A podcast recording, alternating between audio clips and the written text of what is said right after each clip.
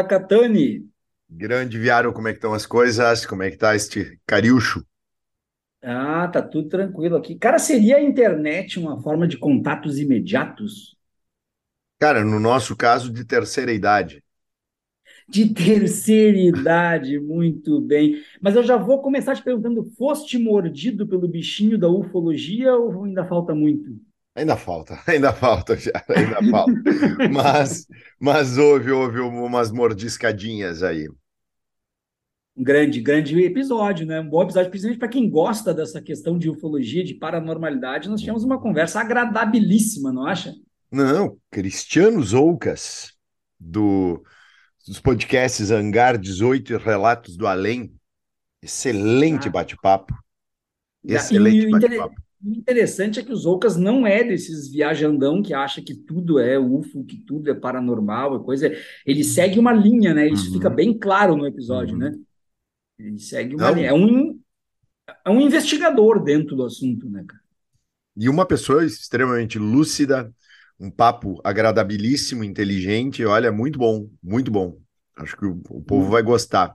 Vamos para o jazz? Vamos para o jazz. Você pode acompanhar os episódios do Batecast nas principais plataformas de podcast e também no canal do YouTube prof.viaro. Para ficar por dentro das notícias e dos nossos episódios, você pode também acompanhar as nossas redes sociais que estão no descritivo do nosso canal no Spotify Pode também acessar batecast.com.br e ali dentro do site ter um pouco mais de informações sobre os dois apresentadores, sobre o histórico do programa e também encontrar o botão Apoie da nossa campanha de apoio para a melhoria dos nossos produtos, nossas qualidades de áudio e vídeo e também frequência dos nossos canais. Você também pode optar ainda por uh, classificar o nosso episódio, ou melhor, o nosso canal, o nosso programa no Spotify, onde tem ali então a possibilidade de dar de uma a cinco estrelas de acordo com a sua satisfação com o nosso programa. Nós agradecemos desde já, nós agradecemos de antemão a toda e qualquer forma de apoio e toda e qualquer forma de compartilhamento também. O podcast está indo para a sua segunda temporada e estamos prestes a lançar a nossa loja online, onde teremos então os nossos produtos para todos os nossos ouvintes. Eu e o professor Fábio Catani agradecemos a todos vocês. Obrigado. Recados dados. Viário, tu és um cara que já há bastante tempo lida com ufologia, gosta muito para ti, ela é, é, não é só um hobby, me parece que é mais do que isso. E deve, deve ter sido bastante gratificante também para ti. Se para mim já foi, e olha que eu sou um tanto quanto sete, para ti deve ter sido sensacional. Mas olha, muito, os Oucas, maravilhoso. Muito. Depois de ter feito na primeira temporada um episódio com o Edson Boaventura Júnior, que é um ufólogo, e é bom que os nossos ouvintes saibam, existe uma diferença entre ufólogo e divulgador da ufologia. Então, nós tivemos na primeira temporada um ufólogo, que é aquele que vai a campo e faz pesquisa e faz vigília e tudo mais, e agora nós tivemos um divulgador da ufologia. Uhum. É a diferença mais ou menos do historiador para o professor de história. Nós tivemos então agora o divulgador da ufologia, uh, que é o Cristiano Zoucas, baita episódio, eu fiquei realmente muito satisfeito e eu acho que os ouvintes vão gostar muito Sim. também. Sabe que eu até me inspirei, já que ele tem os retratos do além, eu para falar sobre a realidade brasileira e essa coisa arada toda que está acontecendo, eu vou fazer os retratos do aquém, e também, quando a galera começar a rezar demais, eu vou fazer os relatos do Amém. O que, que tu acha? É muito bom, mas daí tu está fazendo uma analogia com relatos do além e com o hangar 18. O que, que a gente vai fazer de, de, analogia? Né? Um local que pode depositar tudo isso que está acontecendo. É um hangar, sei Cara, lá o que, né? Não sei, nós temos que criar, recriar, já que somos colorados, o portão 8. O portão 8, exatamente. Aí só entende a piada interna quem 90. é. é colorado ou gremista que vai entender essa referência. Vamos lá então, cara. Feito. Abraço a Na todos. voz de Lucas Juan. Tchau, tchau.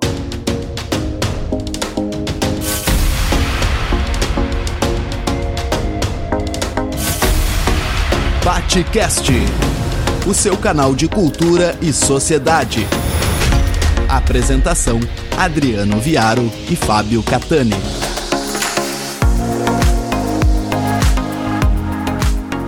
Olá pessoal, aqui professor Adriano Viaro mais uma vez com Fábio Catani em mais um episódio do Batcast. Sempre um oferecimento de Great Job Comunicação, que vocês encontram no Instagram ou por greatjob.com.br. Catani, um episódio diferente desde a primeira temporada.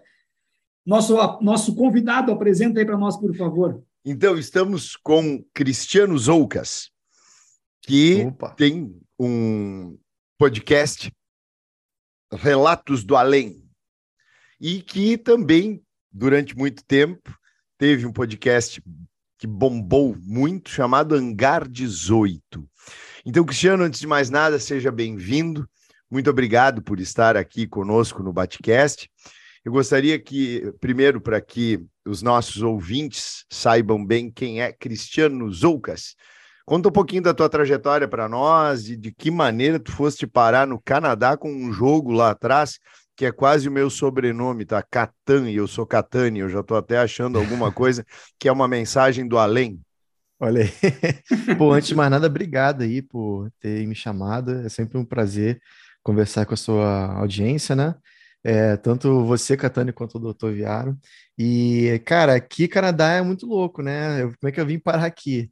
É, eu já estava vendo que a situação no Brasil não estava legal há algum tempo.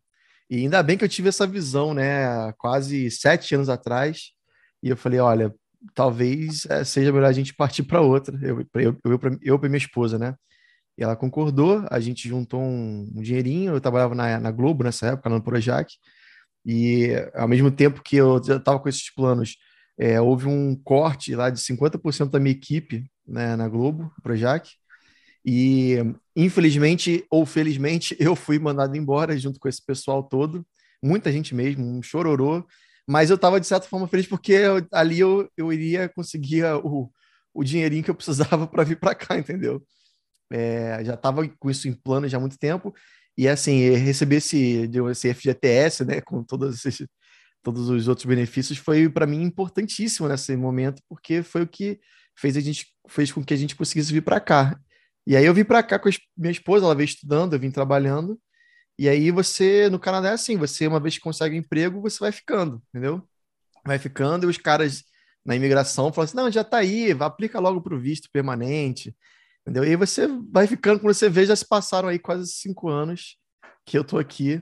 E você falou, você falou atrás de mim, atrás de mim, para quem não tá, não tá vendo, tá só ouvindo, é, tem uma, uma estante com jogos, tem minhas coisas aqui, tem tem o Cuchulo, tem os ETs aqui, tem as esculturas. E lá em cima tem um jogo que é o, o Catan, não é Catane, é quase Catan. É quase. É o Catan, que é um jogo ótimo, inclusive. Né? E é isso aí. Aqui no Canadá, o, o Ribas, que é meu amigo, ele já estava aqui, né? Ele ajudou muito, inclusive, porque ele, ele me recebeu na casa dele quando a gente chegou. Que a gente chega aqui sem nada, só com mala é, e, não tem nenhum endereço, não tem, não tem família aqui, né? Então, esse, nesse momento foi importante a, a presença do Ribas, que ele abriu as portas para a gente lá na casa dele. E, e aí a gente lá na, na, casa dele mesmo, a gente começou a pensar o que a gente pode fazer agora que eu tô aqui no Canadá, vamos ser vizinho. E aí ele falou, pô, vamos fazer um podcast. E aí eu falei, pô, podcast de quê? Ah, vamos falar do assunto que a gente mais gosta, que é extraterrestre, né? Falar coisas paranormal. Falei, mas será que vão ouvir, cara? Eu fiquei meio cético no começo, assim, pô, um assunto desse. Não sei se tem um. É muito é, long tail, né? Muito nichado. Não sei se vai dar muito certo. Aí eu falei, faz um teste, pergunta para os grupos de ufologia se eles escutariam. E eu fiz uma longa, extensa pesquisa e descobri que não, que ninguém ouviria. né? Tá, tá falando com você sobre isso. Mas a gente insistiu mesmo assim, porque a gente achou que, mesmo que, que possa dar errado, a gente teria uma coisa nossa para a gente se divertir, para a gente bater papo. Né? É quase como os, os, papos que a gente tinha lá no Projac, só que dessa vez apertando o botão de record, né? de gravação. E, cara, o resto é história, deu certo, né? Pelo visto, é um nicho que não foi pouco explorado é, e é um, que, acho que carece de, de gente para falar sobre isso, né? Principalmente para falar sério sobre isso, que é mais importante, né? Uhum. E, Zocas, como é que tu lidaste com o, a, a, interrupção do Hangar 18? Porque eu sei que vocês adquiriram ao longo desse tempo muitos fãs, muitos seguidores, né? De repente tu chega e fala, não tem mais. Acabou. Um podcast com 4 milhões de players. É. Como é, que, como é que lidaram com isso? Foi muita gente pedindo, muita gente reclamando? Como é que foi isso? Nossa, eles criaram um grupo chamado Os Órfãos do Hangar 18. Aí tem outro grupo chamado Viúvas do Hangar. Vários grupos assim. Mas é aquela frase que tem no, no Batman, né? Você morre como herói ou vive tempo suficiente para virar um vilão. eu gosto dessa frase. E, aí, antes de tu continuar, tem uma coisa que eu sempre quis hum. te perguntar, vou perguntar agora. Por que que vocês tinham aquela história no Hangar 18 de não peçam para a gente falar de Varginha, que quando a gente falar de Varginha vai ser o último. Olha e aí, vocês aí. falaram de Varginha e, e encerraram uma temporada ali mesmo de fato. Caramba, hein? Viu só? Nada é coincidência. É, é, é assim, eu não posso falar, né? Porque até porque sabe o pessoal aí do governo militar estão me ouvindo. Na brincadeira, gente, não tem nada disso. Mas é porque ficam, ficam criando teorias da conspiração falando que eu recebi uma mala de dinheiro para me calarem, né? Mas não foi nada disso. O que aconteceu foi realmente que é, eu e depois que eu voltei do Brasil, é, minha vida mudou um pouco é, aqui, né? No Canadá eu mudei de, de, de bairro, o Ribas mudou de cidade, a gente mudou de emprego, os dois, e o Ribas tem uma filha pequena, né? E, e que precisa, obviamente, da atenção. E a, a, minha agenda ficou mais complicada e a dele também, né? E aí, então a gente estava tendo problemas de conseguir ter um horário certo para a gente gravar, né? Às vezes, quando estava bom para ele, às vezes estava muito tarde para mim e vice-versa, né? Então a gente assim, tava com dificuldade mesmo de gravar e aí a gente pensou, cara, vamos dar um tempo, por enquanto, assim, nesse momento não dá para a gente gravar, quem sabe no futuro, né? Mas é, é, isso, entendeu? Foi basicamente isso. E aí ele tá com agora um projeto dele, né? Que ele, que ele tem lá com, com um outro amigo que, que tá com um tempo mais similar com o dele, né? E eu tô fazendo o meu sozinho, porque justamente o meu é, eu faço quando dá, entendeu? Às vezes eu vou gravar de madrugada, às vezes eu vou gravar de manhã, é, é quando dá. Então. E, e, as fake news? Porque muita gente veio me dizer que vocês tinham brigado, que vocês não se falavam mais. O pessoal não, começa a inventar fala. um monte de coisa, né? Nossa, que isso. Não, eu sou. É, eu tô sempre falando com o Ribas e a relação que eu tenho com ele, com a família dele também, né? Com a filhinha, porque eu, a gente viveu, tipo assim, quase que no mesmo prédio. A gente morava assim a uma rua de distância. Então eu tava sempre na casa dele. Eu já conheço o Ribas desde 2009 também, né? Então, tudo fake news. Catani. Bom, então vamos começar já falando de algumas coisas mais, mais significativas. Eu já vou te largar uh, de cara duas ou três. Hum. Por que Hangar 18? Foo Fighters ah. e Caso Roswell. Opa, esses são só os clássicos, né? Então vamos então, lá. O Hangar 18 é um filme muito ruim que teve, que fizeram nos anos 80, falando sobre esse lugar, uma base que fica lá, lá no, em Wright Patterson, né, se não me engano, no Arizona. E é que estaria todos os destroços, estaria possivelmente a nave do caso Roswell, né? É, não era no, na área 51, era Wright Patterson, na base lá do, do hangar 18. Né? Existiam vários hangares, mas o 18 era só para guardar esse tipo de artefato aí misterioso de outro planeta. E é o que diz, né? O que, o que reza a lenda, né? Se é verdade ou não, a gente não sabe. Mas, de fato, a base tem muitas histórias. É, e até envolvendo cemitério indígena por debaixo, pessoas dizem que vem espírito é, na, nas alas do, do, hospital que tem lá para os militares. É, não é só de extraterrestre que vive a lenda de, de Wright Patterson, né, do Hangar 18, mas de tudo que é paranormal. E aí foi legal isso não, porque assim, pô, então se é um lugar, é um hangar para guardar tudo, tudo que é de paranormal, perfeito o nome, porque o nosso podcast é para falar sobre isso, né? É, basicamente foi essa a ideia, né? Eu já tentei ver o filme e te falar bem sinceramente que eu dormi todas as vezes, não consegui chegar até o final. Mas é um filme com um filme muito datado, com efeitos especiais baratos, com outro ritmo, né, da época dos anos 80, então não, não é para mim. Mas o nome é legal, o nome é bacana, né? E ficou, ficou, ficou marcado, né? Mas não foi a gente que inventou. É, que mais? Você falou aí de. Caso, o caso Foo Fighters, conta para a nossa galera, cara. É, o Foo Fighters, além de ser uma banda incrível, né? Que ah, eu gosto muito. Demais, também. tem a história dos, dos das luzes, né? É, justamente porque dizem que o, os, os britânicos, né, a RAF, né, a Força Aérea é, inglesa, uhum. quando estava na Segunda Guerra Mundial e precisava atravessar lá o Canal da Mancha, ia para bombardear Berlim, né, e, enfim, voar para outro, para a Europa, do lado é, é, oriental, né? Eles vira e mexe diziam que viam essas umas luzes estranhas no céu e achavam que eram os nazistas. Isso é uma tecnologia nazista que a gente não conhece, mas luzes que passam para lá e para cá e são muito rápidas, né? E desaparecem, aparecem, desaparecem. Às vezes, às vezes perseguem os, os caças, né? Os, os aviões. É, não caças que não tinha naquela época, né? Mas os aviões da, uhum. da, da, da RAF.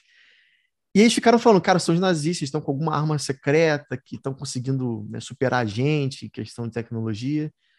E, ao mesmo tempo, sem saber, os nazistas estavam falando a mesma coisa sobre os ingleses né? E falou assim, cara, os ingleses estão com uma tecnologia aí muito doida, que os caras estão com umas bolas de luzes que vão para lá e para cá e seguem os, os aviões nazistas.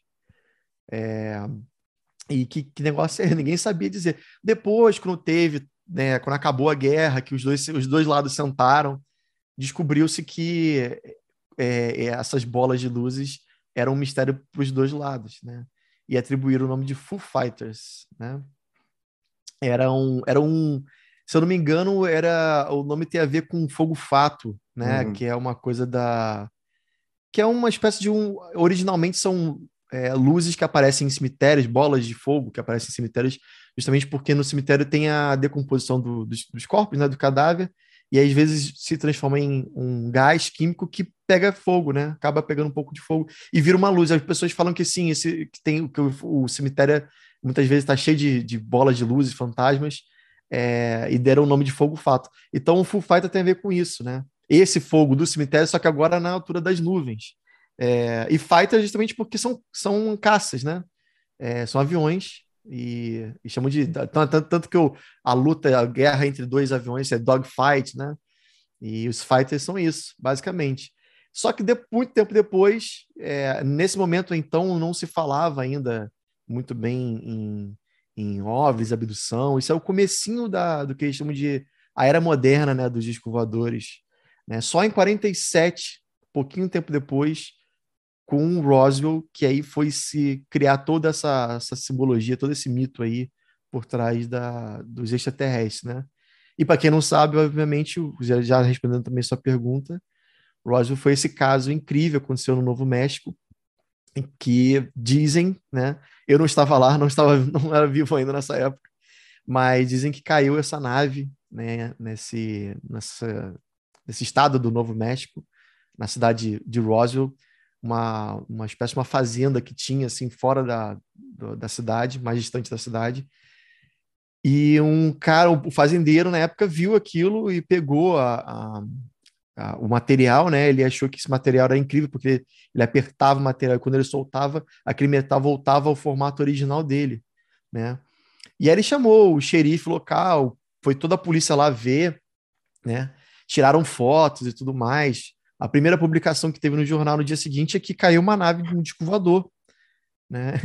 E aí esse esse esse jornalzinho, né, local fez um barulho gigantesco, obviamente, porque imagina, caiu um disco voador é, então, a prova definitiva que existe vida fora da Terra, né? E aí foi parar nos grandes jornais.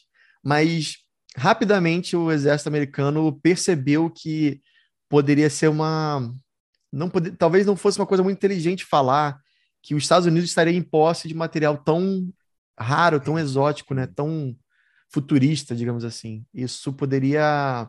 Era melhor que eles mantessem em segredo, aprendessem com esse material, né? Hum e depois é, eles conseguissem, a partir daí, fazer uma engenharia reversa e utilizar esses, é, esse, esse material, essa arma, como, é, como algo para guerra mesmo, né? É, até porque era então, época de Guerra Fria, né? É, justamente. Então, então o, o, conhecimento seria muito útil para os Estados Unidos, né? Sabe que tá, quando está comentando, parece a trajetória do Superman, né? caindo algo extraterrestre Verdade. numa fazenda no interior dos é. Estados Unidos, numa cidade pequena.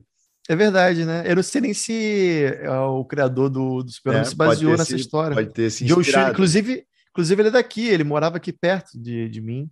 Morava na rua onde o Ribas morava, acredita? Joe Schuster. Ele morava na, na rua de Joe Schuster. Que, que uh, inclusive, o, o, como é que é o nome do jornal do Super-Homem? O, o, o, Planeta Diário, né? Planeta Diário é um, é um prédio que tinha aqui em Toronto. Eles se basearam nesse prédio clássico, no estilo Art Deco, enfim. Mas parece muito, parece muito mesmo. E a, a época, a época da, da Guerra Fria é esse momento né, de, é, de segredo total, então eles não queriam revelar nada. E, e depois eles começaram a falar, dá desculpa, não, gente, desculpa, mas é o que aconteceu foi um, um balão meteorológico que caiu e tal. E, enfim, aí depois aí cada um virou disse-me disse, né? Virou um telefone sem fio gigantesco. E você tem hoje gente alegando que que, que tem fotos, tem vídeos, que existe todo tipo de situação. Teve, tem uma, tem uma, uma, uma enfermeira que diz que foi no local na época do, do ocorrido e encontrou uma das criaturas, né, quase sem vida, e ela resgatou o extraterrestre, conversou mentalmente, telepaticamente com o extraterrestre, e tem todo um livro baseado nisso, né, e ela diz que é real, né? É, eu não, de novo, se, é, se tudo aquilo que o pessoal fala é real ou não, eu não sei, mas que o que tem de conteúdo sobre Roswell, eu digo que virou tipo um Senhor dos Anéis, né? Virou toda uma mitologia, uma, vários personagens, vários nomes, várias. É, enfim, muita coisa envolvida, né, nesse caso. Que é o mais importante da ufologia, né? Porque foi começou. Foi o pontapé da ufologia. Entendeu? Tá sem som, viário. E aí, Zocas, para a gente encerrar o caso Roswell, qual é a tua opinião a respeito de um cidadão chamado Bob Lazar? Pô, Bob, o grande Bob, Robertinho, né? A gente, a gente lá no, no, programa, a gente eh, sentia certa intimidade com o Bob para chamar ele de Robertinho. É um cara controverso, né? Porque ele fez algumas alegações muito fortes, né, da ufologia, falando que ele trabalhou na área 51. Foi o cara, eh, a gente conhece a área 51, na verdade, por conta dele. Ele foi o cara que, que é, é, trouxe esse nome para nossa nosso, nossas vidas, né? Porque até então a área 51 realmente era só uma, uma mais de um, uma das áreas que o exército tinha para fazer seus, seus exercícios, seus treinamentos, né? E o cara falou: olha, eu trabalho num lugar chamado Área 51 e lá a gente faz engenharia reversa de algumas naves, né? E até para trabalhar lá eu não sei muito. Os caras mantêm um segredo tão alto, um sigilo tão alto que eu não posso nem ver o caminho para a minha base. É, ele, ele entrava vendado, na, na, você ter noção, ele entrava com um ônibus, pessoa, todo mundo vendado, para não ter risco deles saberem para onde eles estavam indo. E uma vez lá dentro, ele disse que viu várias naves, não só uma várias naves de vários formatos diferentes, e várias pessoas trabalhando em pedacinhos da nave, né? É, dessa maneira, eles não, não, não teriam como é, ter uma noção do todo. Porque acho que o medo dos Estados Unidos, segundo ele, era que a pessoa realmente revelasse isso e tal. Então, é, é, o que ele falou foi, foi muito sério, né? Falou que, que ele conseguiu descobrir que o, o combustível das naves extraterrestres, que era o tal do material. Como é que é o nome agora? O combustível? Elemento alguma coisa. Elemento né? 115. Elemento Isso. 115. Seria um é, elemento a mais falou... na tabela periódica. É, exatamente. Um elemento que na época não existia na tabela periódica. E ele falou: é, ainda vão descobrir isso futuramente. E de fato aconteceu, cara. Acho que foram os russos que falaram que existia sim esse elemento. Deram um outro nome, acho que era é, Mos Moscou. Eu não lembro, porque acho que foi descoberto em Moscou. E aí ele deram um nome assim. É um, um nome diferente. Mas ele fala que esse elemento era o que, é, que era usado nas naves. Mas era, era muito difícil trabalhar com esse elemento porque no momento que você tipo abria ele, ele virava um gás e desaparecia. Então manter ele em forma sólida era muito difícil. Até é, é importante para os nossos ouvintes, né, que é importante para os ouvintes que acompanhem o documentário está no Netflix ainda, eu acho, né? É, está no Netflix. É, é. documentário sobre o Bob Lazar, lá tem a entrevista com ele, as entrevistas de época com ele e as novas com Isso. ele também. O cara diz, inclusive, que todo o currículo Lattes, vamos dizer assim, dele foi apagado, né? Foi. Onde ele fez a faculdade de engenharia não tem registro dele, onde ele estudou não tem registro, que tudo foi apagado. Ele ficou não sei quantos anos sem abrir a boca, depois voltou a falar de novo, né? Então, eu recomendo para o pessoal que veja esse documentário do Bob Lazar, para quem gosta desse tipo de temática, isso é realmente Sensacional. É. Uh, Catani, vamos perguntar para os Ocas alguma coisa de ufologia brasileira para depois a gente ir para o. Ah, é minha especialidade. Paranormais. vamos lá. Então, José Sarney, Noite Oficial dos OVNIs. Cara, pô, essa, esse, essa noite foi, foi quando eu nasci, né? 86, faz maio de 86, se não me engano. E foi realmente uma, uma noite assim, importante para a ufologia brasileira, porque foi visto nos radares né, do Sindacta várias luzes pelo céu entre, entre São Paulo e Rio de Janeiro. É, e os pilotos não sabiam o que, que era, simplesmente não sabiam. E, e foi logo acionado o, os aviões, os caças, né, da Força Aérea Brasileira, para irem atrás dessas luzes. E o que os caras, se você escutar todo o áudio da conversa dos pilotos atrás dessas luzes, você vai ver que as luzes dão um banho no, nos pilotos, né? E quando o cara está querendo ir, a luz já está voltando. É, de maneira que o cara, assim, o cara pensava em fazer um, um looping, né? Fazer um dar, dar um, uma volta no ar. Essa luz repetia o mesmo o mesmo caminho que ele fazia. É, e era impossível se aproximar, né? Impossível.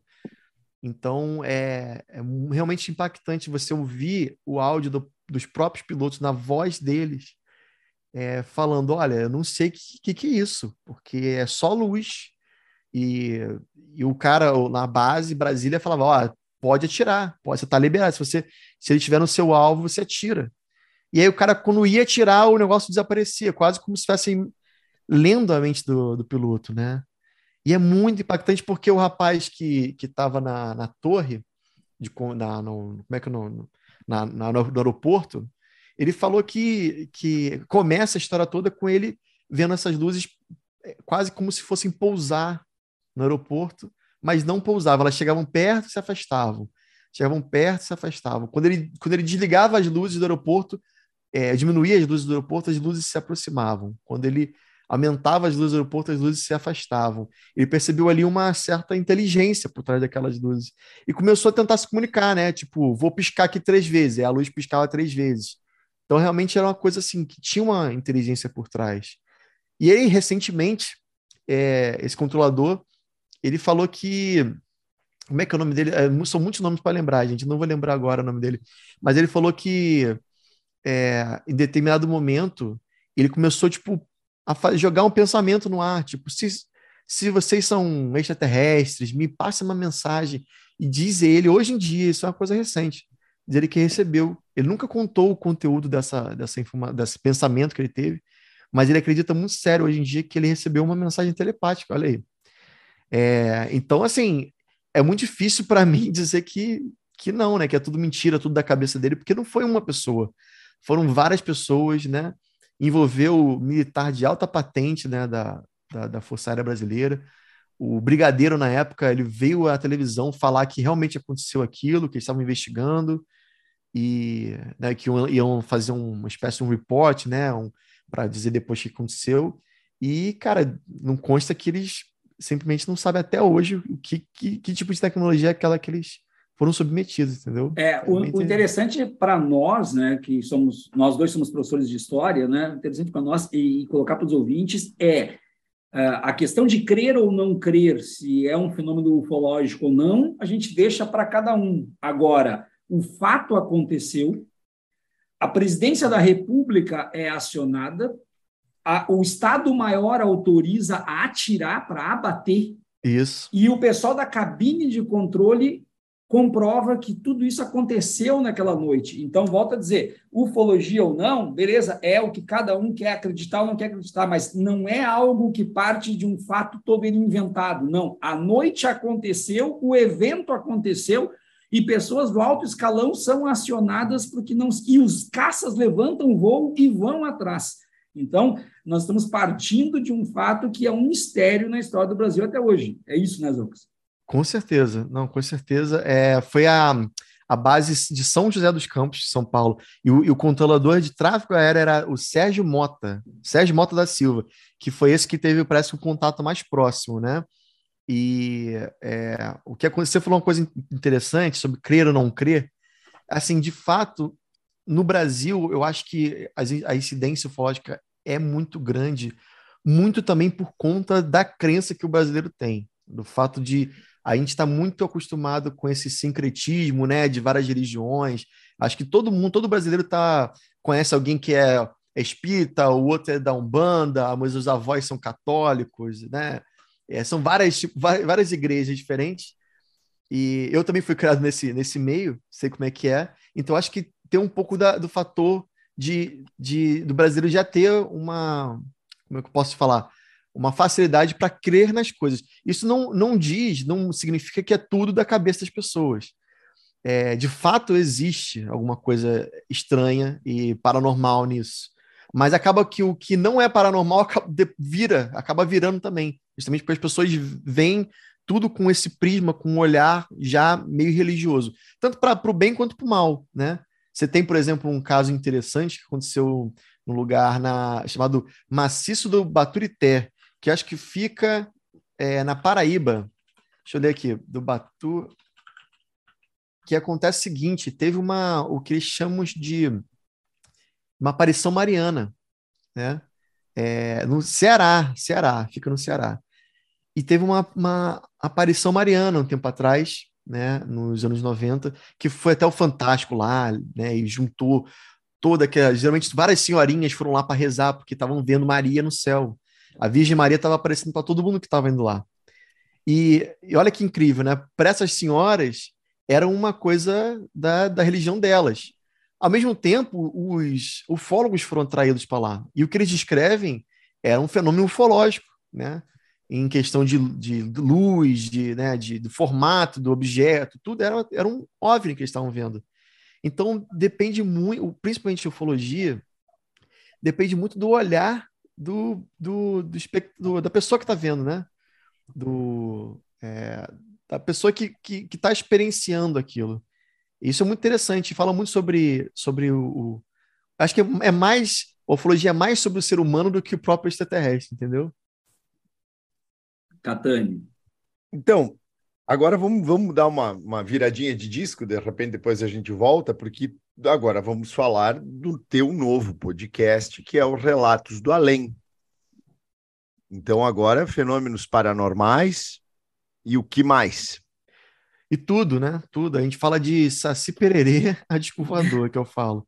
A gente fala de tudo porque acho que o além é tudo que está, como você falou, aquém, né? É tudo que está depois daqui, né? E tudo que a gente não consegue alcançar.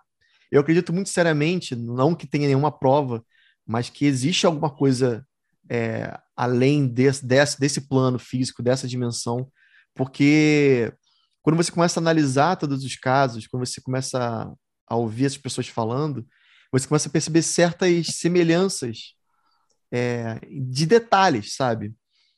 Tipo assim, vou dar um exemplo. É, muita gente fala que às vezes está dormindo e acorda de madrugada e vê um ser, uma figura preta, feita de sombra, no quarto, olhando para ela, e geralmente tem um chapéu preto. Mas por que o chapéu preto? Da onde veio essa, esse elemento, chapéu preto? Por que, que todas as pessoas veem o mesmo ser com o mesmo chapéu? Né? A mesma coisa com os, com os extraterrestres. Principalmente nos anos 60, 70, que teve essa explosão de casos ufológicos, você vê assim detalhes, mas muito, muito mínimos. Tipo assim, eu vi um, uma criatura assim assado com um olho grande, não sei, ele trazia um emblema na camisa, um, um desenho, um broche que tinha um, era um triângulo com um círculo. Aí você passa, você volta na, na, na, na, literatura, você começa a ler, buscar coisas semelhantes, você vai ver que nos anos 50 tem uma senhora lá no, sei lá, no interior do Acre que viu a mesma criatura com o mesmo símbolo. E você pensa, como é que pode essas duas pessoas separadas por tantos anos né, de distância, então locais, locais totalmente diferentes, numa época sem internet, como é que elas foram, como é que elas descobriram, falaram o mesmo detalhe, né? Isso para mim que é o que mais me impressiona, assim. Então, eu tenho certeza absoluta que existe algo além, né? É, essas, essas semelhanças não podem ser gratuitas, assim. Eu acredito que tenha, e tem esse cara, um grande estudioso, que é o Jacques Vallée, que eu sempre gosto de citar ele porque ele foi o primeiro a criar hipóteses em cima disso. Não são teorias, ele nunca concluiu nada, ele nunca falou que é aquilo, ele só abriu, é, ele só fez novas perguntas, né? E deu possibilidades de respostas. Então ele fala que realmente talvez exista é, alguma coisa além da gente que todas essas criaturas, tanto o Saci Pererê quanto o disco voador, vêm, né? Elas vêm daí, talvez. E ele cita até uma lenda celta que fala, fala de um lugar chamado Magônia. E até tem um livro que ele fala Passaporte para Magônia, que é o Magônia seria esse lugar onde estão todas as criaturas é, folclóricas, mitológicas, né? E tudo que a gente, que o ser humano vê desde os primórdios, né? Porque é uma coisa que você, você percebe que existe desde a época que os homens eram os homens da caverna, das pinturas rupestres, sabe? Você começa a analisar é, algumas coincidências, né? E aí se faz a pergunta: será que os deuses eram astronautas? Eric von Däniken. É. Lucas, é, ao mesmo tempo, tem uma coisa que me chama atenção e que foi isso que fez eu me tornar um ouvinte teu, é que tu faz parte daquele time que não incentiva qualquer tipo de conspiração e qualquer tipo de coisa que apareceu uma luz no céu, isso aí foi um disco voador, apareceu tal coisa. Então, está dentro daquele time que leva a coisa com seriedade, que vai atrás de, um, de uma mínima possibilidade. Mas, por outro lado, está cheio de qualquer tipo de ufólogo e qualquer tipo de, de, de ressonância de casos de paranormalidade. Te pergunto, esse tipo de coisa prejudica de alguma forma o trabalho de quem se dedica realmente a isso? Nossa, boa pergunta. Tem uma frase é, famosa na ufologia que é assim: é, nem tudo que brilha no céu é OVNI, nem tudo que brilha no céu é tipo voador, né? E eu gosto muito dessa frase porque, é, apesar de simples, é, é bem isso, sabe? A gente hoje, principalmente hoje em dia, né, com tanta tecnologia, com drones, né, altamente sofisticados, não, não tripulados, é, com esses jatos stealth, né, aquele, aquele tem, tem o, o B-52, né, tem vários, vários tipos de, de aeronaves que são totalmente é, futuristas assim, para o nosso olhar, até mesmo hoje em dia, que você, que a gente, e também a gente não está acostumado, que é muito fácil a gente se confundir, né, e olhar para o céu e falar, cara, o que é aquilo ali? Será que é um disco voador?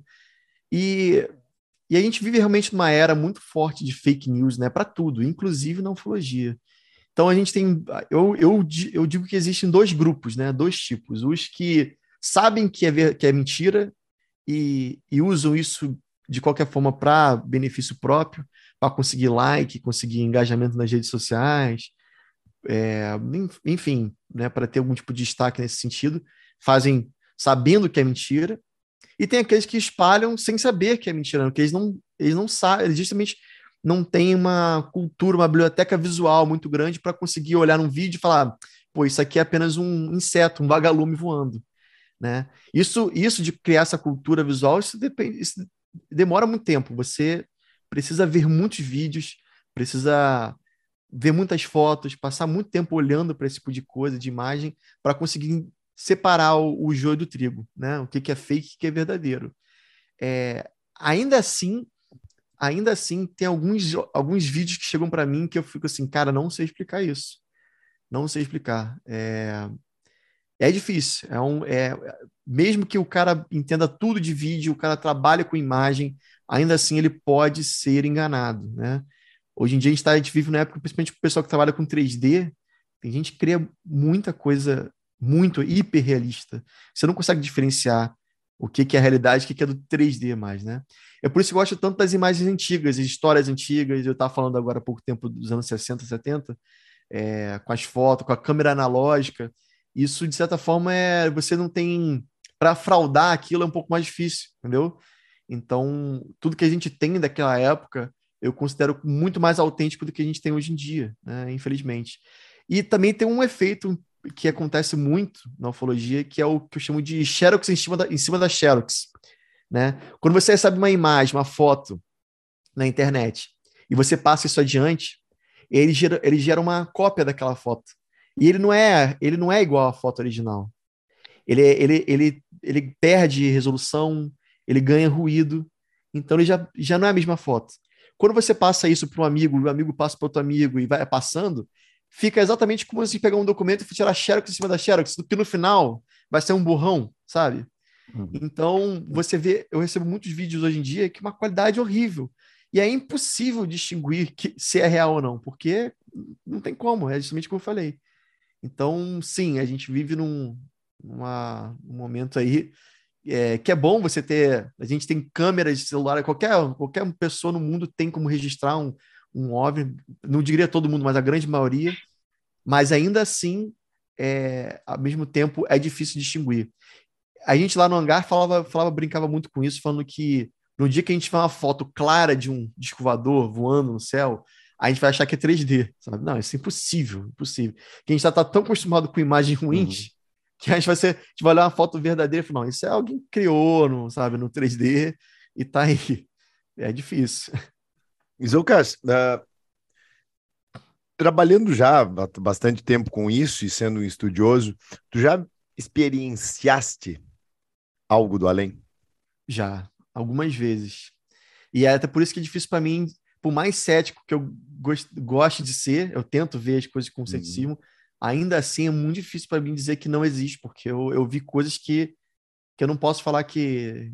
Eu não, eu não, não estava. Eu, eu não, como é que eu posso falar? Eu estava dentro das minhas faculdades mentais, entendeu? Não estava drogado ou, ou alcoolizado, nada do tipo. Eu tinha 5 ou 6 anos de idade na época, e nos anos 90, meus avós tinham casa num lugar perto de Cabo Frio, quem conhece o Rio de Janeiro, mais ou menos ali a região dos lagos, e num lugar, uma, uma cidadezinha chamada Unamar. E lá em Unamar, é, nos anos 90, era muito tranquilo, né? Era era um bairrozinho, assim, com pouca gente, entendeu? E meus pais, meus avós estavam dentro de casa e eu estava com a minha tia, que era um pouco mais velha que eu, brincando lá de fora da, da casa na praia, que era de frente para a praia. E em determinado momento, eu e ela vimos essa luz saindo da, da água e vindo na nossa direção. E veio voando, voando e passou por cima da gente. A imagem que eu tenho, por mais que eu seja é, era muito criança na época, eu, eu lembro da imagem clara daquele objeto com várias luzes coloridas.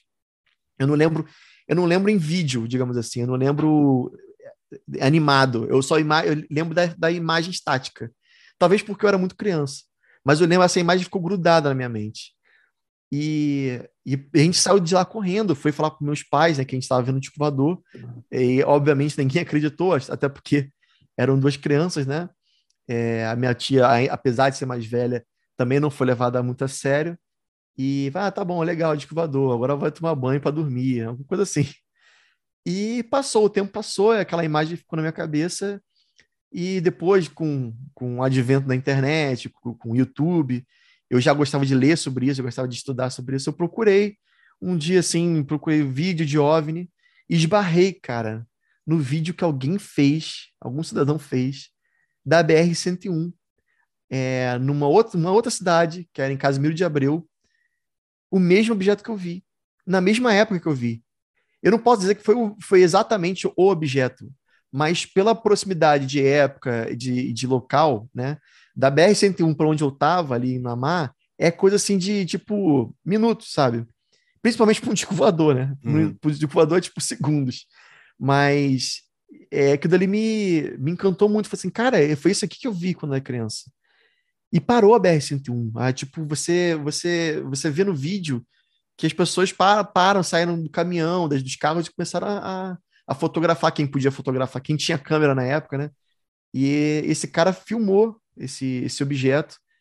E, cara, 91 não tinha, não tinha drone como a gente tem hoje. Tinha drone militar, mas era outra coisa. O que, que um drone militar ia fazer no interior do Rio de Janeiro, né, em 91. É, eu tenho para mim que, que foi real aquilo que eu vi. É, não pode dizer que foi outra coisa, apesar da minha idade. E a comprovação veio nesse vídeo. É, e, além disso tudo, Casimiro de Abreu também tem várias outras histórias. É, e assim, ó, ó, depois disso, já mais velho, já aconteceram também outras coisas, situações, digamos assim, paranormais, né? De ver, ver coisas, ver, ouvir vozes e depois eu vou perguntar quem era, não tinha ninguém, sabe? É, aqui mesmo no, no, meu apartamento eu já vi um, uma, parece uma pessoa entrando e quando eu fui olhar eu achei que fosse minha esposa, mas não tinha ninguém, né? Então é lógico que assim a, a mente humana ela é a gente prega, prega peças muito fácil, né? A gente tem é, a gente vê um, vê um vulto, vê uma coisa com o canto dos olhos e já pode atribuir a um fantasma. Mas da maneira como eu vi, é, eu não posso dizer que foi só um, um vulto no, no canto do olho. Foi muito forte, entendeu? É, de ver detalhes mesmo. Então, como é que eu, eu posso tenho, explicar isso? Né? Sim, eu tenho uma dúvida. Uh, tu é um cara, como é que eu posso colocar isso? Tu é um cara que lida bem com a possibilidade de ver ou tu é um cara que ainda tem medo? Alguma coisa ainda te deixa com medo? É, o medo sempre, né? Eu acho que o, que o medo que me, me move é querer estudar, inclusive, né? Para ver se eu tenho um pouco menos de medo, né? E dizem que todo mundo diz isso. Tem até uma frase que fala, né? Que a gente tem é, de tudo que a gente a gente é, gosta e se interessa, a gente também tem um pouco de medo. É, e eu acho que isso fala muito sobre mim, assim. É, talvez eu entendendo isso, eu, eu, perca o medo, né? Mas tanto com ufologia quanto fantasmas, digamos assim. E é, eu, eu ainda tenho muito medo, e quando eu era criança eu tinha mais medo ainda. A minha mãe, que sempre gostou de, de estudar sobre Allan Kardec, espiritismo, ela sempre falava para mim: ah, você possivelmente tem algum tipo de mediunidade, porque todo médium no começo sente medo do que está vendo, né? E talvez eu nunca segui por esse caminho, né? Eu nunca resolvi é, praticar minha mediunidade ou explorar ela, justamente porque eu sempre tive medo do que eu pude, do que eu posso acabar encontrando, né? É, teve até uma certa situação quando eu era quando eu tinha 13 ou 14 anos de idade, que eu estava no meu quarto, deitado, já estava às três da manhã. Nessa época a gente tinha um cachorrinho pequeno, Yorkshire, que vivia dormindo no meu pé. E determinado, uma determinada noite dessas, eu eu olhei, eu tava dormindo, me movi, sabe quando você tá entre o sono, você acorda de madrugada para se mexer um pouquinho para lado para o outro? Eu abri um pouco o olho, e quando eu abri esse, um pouco meu olho, eu vi a minha calça que estava pendurada em cima da cadeira. Minha mãe às vezes botava minha calça do colégio em cima da cadeira para eu acordar e me vestir. Ela estava balançando. A perna da, da calça balançava. E eu abri o olho, logicamente, eu arregalei os olhos, falei, que que é isso, né? E eu com a minha cabeça de 13, 14 anos, eu tentei na hora racionalizar, eu falei, não, isso aqui deve ser o vento que veio de fora, né? Mas a minha janela estava fechada. E a minha porta do quarto também estava fechada. Eu falei, não, peraí, vamos, vamos lá, respira fundo. Deve ter sido meu cachorro. E meu cachorro apagado no meu pé, não pode ter sido ele. Eu teria visto, né, ele passando. Falei, tipo, a, tipo a cadelinha do Catania agora apagada no pé. É. E aí eu fiquei assim, meu Deus, que que, que é isso? Começou aquele, aquele medo, né? Aquela, aquela sensação de, é, é, de não estar sozinho, né? No mesmo ambiente. Eu peguei, obviamente, levantei, peguei meu travesseiro e fui correndo pro quarto dos meus pais. Eu falei, mãe, pai, tem um fantasma no meu quarto. Aí meu pai, muito cético, ficou, ah, pelo, pelo amor de Deus, Cristiano, vai dormir. Aí eu falei, não, pai, é sério, pai, é sério, tem um, tem um fantasma lá. Aí meu pai ficou brincando, aí o Gasparzinho, aí, cuidado. E minha mãe, né, minha mãe tentou acalmar os ânimos. É, meu, o nome do meu pai é Giovanni. Ele, ela falava assim: Para, Giovanni, o garoto tá, tá nervoso, não sei o quê. Eu, pai, para, deixa eu vou dormir aqui com vocês. Ele, não, dorme lá no quarto, pelo amor de Deus, Gasparzinho, manda ele embora, que ele vai embora. E eu insistindo, não, pai, por favor, eu preciso dormir aqui no quarto. É sério, eu vi, eu vi a, a calça se mexendo. E daqui a pouco meu pai fala assim: Ó, oh, escutou? Escutou? Aí minha mãe, para, Giovanni, o garoto tá assustado e você ainda, pô, deixando mais assustado ainda. Aí ele, tá bom, tá bom, dorme aí, dorme aí, deita aqui entre a gente. Eu deitei lá entre eles e dormi, consegui dormir numa boa. No dia seguinte, meu pai foi pro trabalho dele, minha mãe foi pro, pro trabalho dela, eu fui pro colégio, tudo certo, ninguém falou sobre o que aconteceu na noite anterior. Volto para casa e minha mãe me liga. E aí, tudo bem? Já almoçou? Aquele papo normal, né? E ela falou assim: ah, e ontem aquela situação que você passou? Eu falei: é, pô, esquisito, né? Ela, pois é, eu não queria te falar nada, não, mas é que. Lembra quando seu pai falou assim: ó, oh, escutou? Eu também escutei. Alguém fazendo assim, Shh. E aí eu não quis falar nada para você, não, para você não se assustar.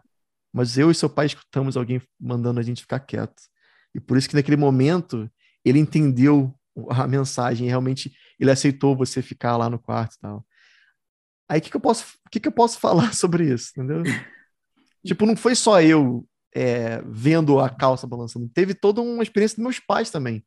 E meu pai, que é super cético, ter escutado alguém fazendo shh, né, é muito estranho.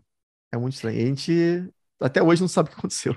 Sabe que eu, eu especialmente em momentos assim que eu tô mais tenso, uh, várias vezes em duas casas diferentes, quando eu abri a porta da casa, o rádio começava a tocar. O rádio, o rádio ligava sozinho, sozinho.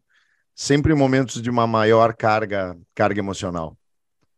Esquisito, né? Não sei se a física explica, não sei se a metafísica explica, mas tá aí mais um relato. Teve um, teve, não, teve engra, engraçado você falar isso, teve um rapaz que me contou uma história uma vez, que ele falou que ele, ele desde criança tem é, ataque epilético.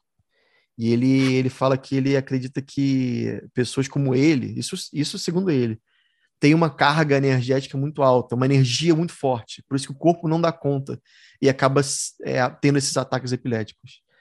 E ele falava, ele falava que vira e mexe o rádio ligava sozinho, que as coisas, os aparelhos eletrodomésticos ligavam sozinho, televisão do nada ligava quando ele estava perto. E justamente no, em momentos que ele estava próximo a ter mais um, um desses ataques. E você falou isso, me lembrou essa história dele, né? Coincidência. Uhum. Não, e com, e com, com pessoas junto comigo. Olha aí. Não, não, é, não era uma coisa, não. Há testemunhos. Às vezes queriam enviar uma mensagem para você, né? Através do rádio, quem sabe. Existe uma coisa chamada transcomunicação instrumental, que alguns estudiosos é, falam que eles escutam vozes do além através dos aparelhos eletrônicos, né?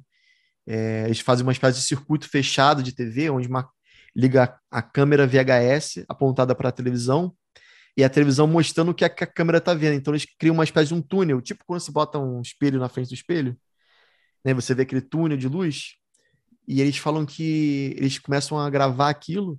Depois, quando eles vão voltar a fita, às vezes entre um frame e outro você vê uma imagem que lembra o rosto de alguém. Mas tem algumas imagens que são incríveis, que dizem assim, é perfeito. Não tem como dizer que é uma pareidolia, é, mas é literalmente um rosto de alguém, sabe? É muito bem interessante. Talvez esses caras aí queiram falar alguma coisa com você que você não percebeu. Catani, quanto nós temos de tempo ainda?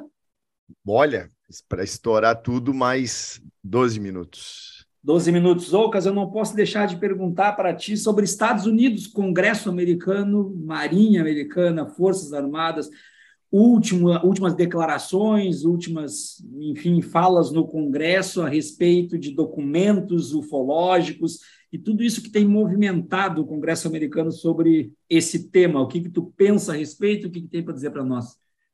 É, cara, isso daí tá dando o que falar, né? Os, os, os é, o pessoal da, principalmente da Marinha, né? Os pilotos da Marinha, é, eles estão estão estão vendo muitas muitas coisas no céu durante os exercícios que eles fazem em cima do mar, principalmente. Acreditava-se que quem tinha a maior incidência de, de avistamento seria o pessoal da aeronáutica, mas incrivelmente é a Marinha, porque é, cada vez parece mais que esses objetos, esses, é, esses, essas luzes, elas vêm do mar, né? E, e os caras falam, cara, não é, não é brincadeira, a gente está vendo objetos muito à frente da nossa tecnologia. E você imagina, os Estados Unidos é o que detém até hoje, né, o maior poderio bélico, né, um dos maiores, tirando junto com a, com a China e com a Rússia, né, ele está ali, né, no top. E os caras falando, cara, é uma tecnologia muito à frente da gente. Se fosse uma coisa da China, a gente, a gente saberia, sabe? A gente. É, existe até hoje é, informantes, espionagem, por mais que a gente não fale muito, não se não é muito falado, é, existe toda uma pesquisa em cima da tecnologia que a China e a Rússia têm hoje em dia. Os caras sabem muito bem do que, que eles é, estão, com quem eles estão rivalizando. Mas essas luzes, eles falam, cara, os caras fazem tipo de 0 a Mac 15 em tipo dois segundos, sabe? É, isso aí mataria qualquer piloto. Os caras fazem uma curva de 90 graus, assim, sem parar a velocidade, sem frear, né? Sem uma curva. É tipo uma coisa de louco. Qual Como é, que é explica a, isso? Qual é a graduação Mac para romper a barreira do som? Ah, eu acho que é um Mac seria 1.234 quilômetros. Então, Mac 15 seria multiplicar por 1.234. Né? É, muita, é muita coisa, muitos quilômetros por hora. É, posso até ver para você aqui, se você aguentar, ó, Mac 15 uhum. em quilômetros. Vamos ver o que, que o Google fala para gente. 17.890 quilômetros por hora. Nossa. 17 mil. Eu acho que assim, dizem que o próprio. Cara, isso ia avião... dar uma multa alta, viu? Ia. Isso ia dar uma próprio... alta. Acho que o, acho que o extraterrestre avião... ia perder a carteira nessa. Não, com certeza, com certeza. Não, acho que se bobear, o Pardal nem ia pegar a foto, né? É. só, só um, um, rastro. Mas dizem que o, o próprio caça americano mais robusto não aguentaria essa, essa velocidade. Ele mesmo se desintegra, desintegra, como é que é a palavra agora? Desintegraria. desintegraria, isso mesmo. Ele se destruiria só pela força né, contrária e, então você imagina que qualquer ser humano viraria uma pasta, né? E o Congresso americano trouxe isso como pauta ultimamente, né? Então, é, eles começaram a falar sobre isso, tá, tá ainda se debatendo, né? Eles falam realmente que existem alguns tipos de, de avistamentos que foram feitos que não, não são possíveis, não são passíveis de explicação, e é isso aí que os ufólogos estão querendo é, botar pressão para o pessoal revelar mais detalhes, né? É, mas os caras são muito ruins de jogo, eles não revelam, eles não liberam fotos, eles não liberam vídeos, então fica uma coisa assim mais misteriosa ainda, né? É, mas tá, tá, muito claro que existe algum fenômeno aéreo não identificado, né? Que chama agora ninguém chama mais de UFO, né? Chamam de UAP, né? Que até o nome é justamente esse, fenômenos aéreos não identificados, porque eles abrangem tudo. Eles não sabem nem se é um fenômeno meteorológico, eles não sabem se é uma coisa daqui da Terra, se é de fora, se é da, da Rússia, da China, eles, ninguém sabe nada. Então é muita especulação por enquanto. A gente não tem, não bater o um martelo em nada, mas cada vez mais fica fica assim demonstrado que existe alguma coisa que dá um banho na gente em termos de tecnologia e muito possivelmente não é aqui da, da Terra, porque mesmo a China, mesmo a Rússia não teria esse tipo de equipamento. Então, que, quem é que tem, né? Quem é que tem? Fica essa dúvida aí. Catani. Então, uh, ainda mais alguma situação brasileira que tu lembre, queira contar para nós?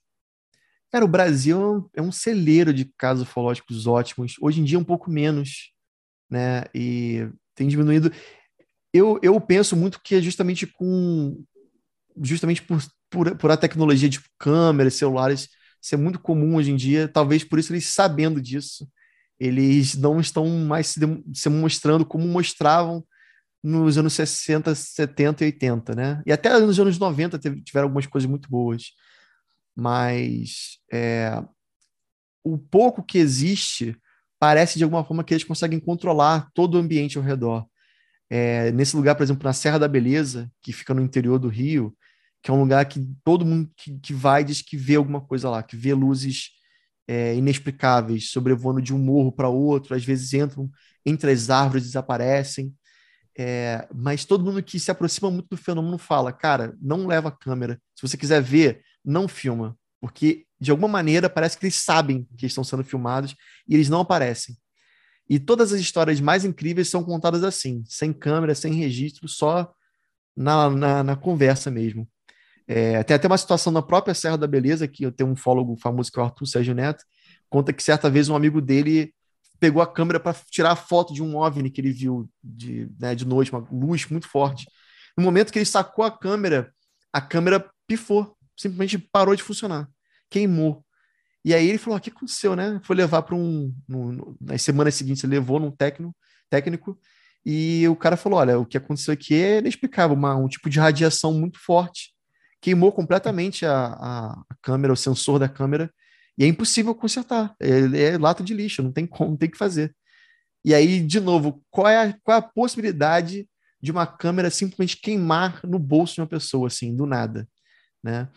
Então, parece muito que existe algum tipo de controle por parte desses, desses, dessa inteligência que faz com que eles te controlem como e quando eles aparecem. Né? Não é a gente que controla nada, eles têm total controle até do pensamento da gente. Em certos momentos, tem certas histórias que parece que o cara fala assim: cara, eu tava com uma câmera na mão, mas eu não pensei em tirar foto.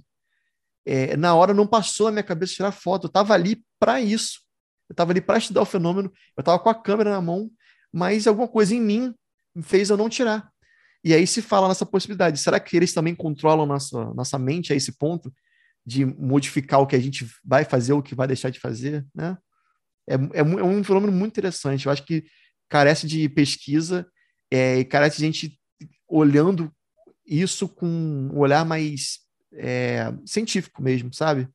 Porque quando você vê, quando você começar a estudar, você vai perceber isso que eu estou falando, dessas pequenas, as sutilezas nos detalhes que fazem você acreditar que, cara, alguma coisa existe. Eu não sei o que, que é, mas existe.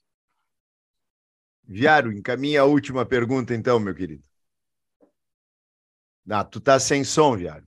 A última pergunta. Perdão pelo amadorismo estamos... do Viário, Zoca. Nada, que, Porra, que coisa séria. Nós estamos tendo cada vez mais uma aproximação das religiões espíritas e espiritualistas com a ufologia. Cada vez mais, inclusive, congressos juntos, eh, reuniões juntos, e isso acabou gerando tudo isso que a gente conhece hoje de ufologia mística, ou ufologia espiritual, espiritualista e tudo mais. Uh, tu entende isso como um movimento genuíno, como um movimento justo, ou um movimento que está se afastando da ufologia e indo mais para o lado do, da espiritualidade? É, é, um pouco perigoso, né? Eu entendo, é genuíno porque acho que tudo que não tem explicação, nós como seres humanos já colocamos assim, é uma coisa mais poderosa que a gente, deve saber mais coisas que a gente, se bobear, sabe responder aquelas questões essenciais, primordiais, né? Hum. É, que somos, de onde vimos, né? para onde nós iremos. É uma coisa que todo mundo quer essas, é, é, saber a resposta para isso. E, e por, por, isso que a galera coloca na caixinha da, da religião. O pessoal já, pessoal, esses caras já devem estar tá mais próximos de Deus do que eu tô, com certeza, né? E, mas ao mesmo tempo eu vejo isso como um movimento perigoso, né, cara? Porque é, quando você põe como religião, você não precisa mais de provas, né? Você, porque ele simplesmente é. E você para de fazer essas perguntas, né? Você para de, de ver pelo lado científico da coisa, querer, tipo, tentar é, trazer isso à luz da ciência e tudo mais. Cara, isso aí ele é do jeito que é, né? Ele é assim e tá tudo bem. Eu acho um pouco perigoso, porque primeiro a gente não sabe as intenções deles, né? A gente não sabe por que, que eles estão fazendo isso. Tem muita especulação, mas ninguém entende exatamente o motivo, né? O próprio Jacques Vallée acredita que, que seja para criar uma, uma, como é que ele fala? Um, uma, uma coisa cósmica, no sentido de que nós não estamos sozinhos, uma consciência cósmica. Aí o que ele acha, acha é que essas criaturas, esses seres estão aqui só justamente para fazer a gente acreditar que existe algo além. E só isso. Como eles aparecem, por que aparecem, da maneira, isso não importa. É só essa mensagem que eles querem passar. E, e dentro da religião, infelizmente, existe muito charlatanismo, né? Existe muita gente que quer levar isso a um proveito próprio, né? De querer tirar alguma coisa com isso, é, algum benefício, né? Então, existe hoje muita gente enganando, criando coisas em cima que não tem prova nenhuma, não tem embasamento nenhum. Né? Os, os seres reptilianos do, de Plutão, coisa do tipo, que, cara, não tem nada falando sobre isso. Não, não existe, dentro da ufologia, não tem casos é, com provas, evidências, né? as mínimas evidências possíveis sobre reptilianos, sabe? Arcturianos, aí criam seres tem gente que olha para uma luz no céu e fala que dali é a nave XYP, não sei o quê. Como é que, como é que o cara chega nesse ponto, né? É, isso tudo é, é uma, um momento mundial que a gente está inserido, né? É, de essas bolhas que são criadas e fazem as pessoas cada vez mais criarem esse é natural acho que do ser humano né criar querer criar encontrar respostas ao mesmo tempo ele adiciona um pouquinho da, da cultura dele e vai criando um, esse caldeirão de, de coisas loucas, né? E o mais impressionante é que a gente vive uma era em que se estuda este além, enquanto outros ainda falam da Terra plana. Pois é. Vivemos pois é. tempos Não, bem confusos, bem é, confusos. É muito confuso. E às vezes o cara da Terra plana, ele, ele vai falar que entende extraterrestre, que entra em contato, tem a moça no YouTube que recebe espíritos de extraterrestres e tal. Eu ia te falar isso aí, é... a doutora, hein? Doutora, é, é formada é em medicina e é. recebe reptilianos e tudo mais. É muito difícil. Bom, nós chegamos ao final de um episódio é, que teria muito mais coisa para falar e vamos, de repente, futuramente chamar os Oucas de novo. Eu tive uma satisfação pessoal de que passei madrugadas ouvindo os Oucas no, no Hangar 18 e, agora, e há pouco tempo, se os Ocas lembrar, eu, pelo direct do Instagram, falei, cara, aumenta a frequência do, do é. Relatos do Além, porque a gente está sentindo realmente aí muita falta. Eu sou o professor Adriano Viaro e junto com o Fábio Catani conduzi mais um episódio do Batcast. Tchau, tchau.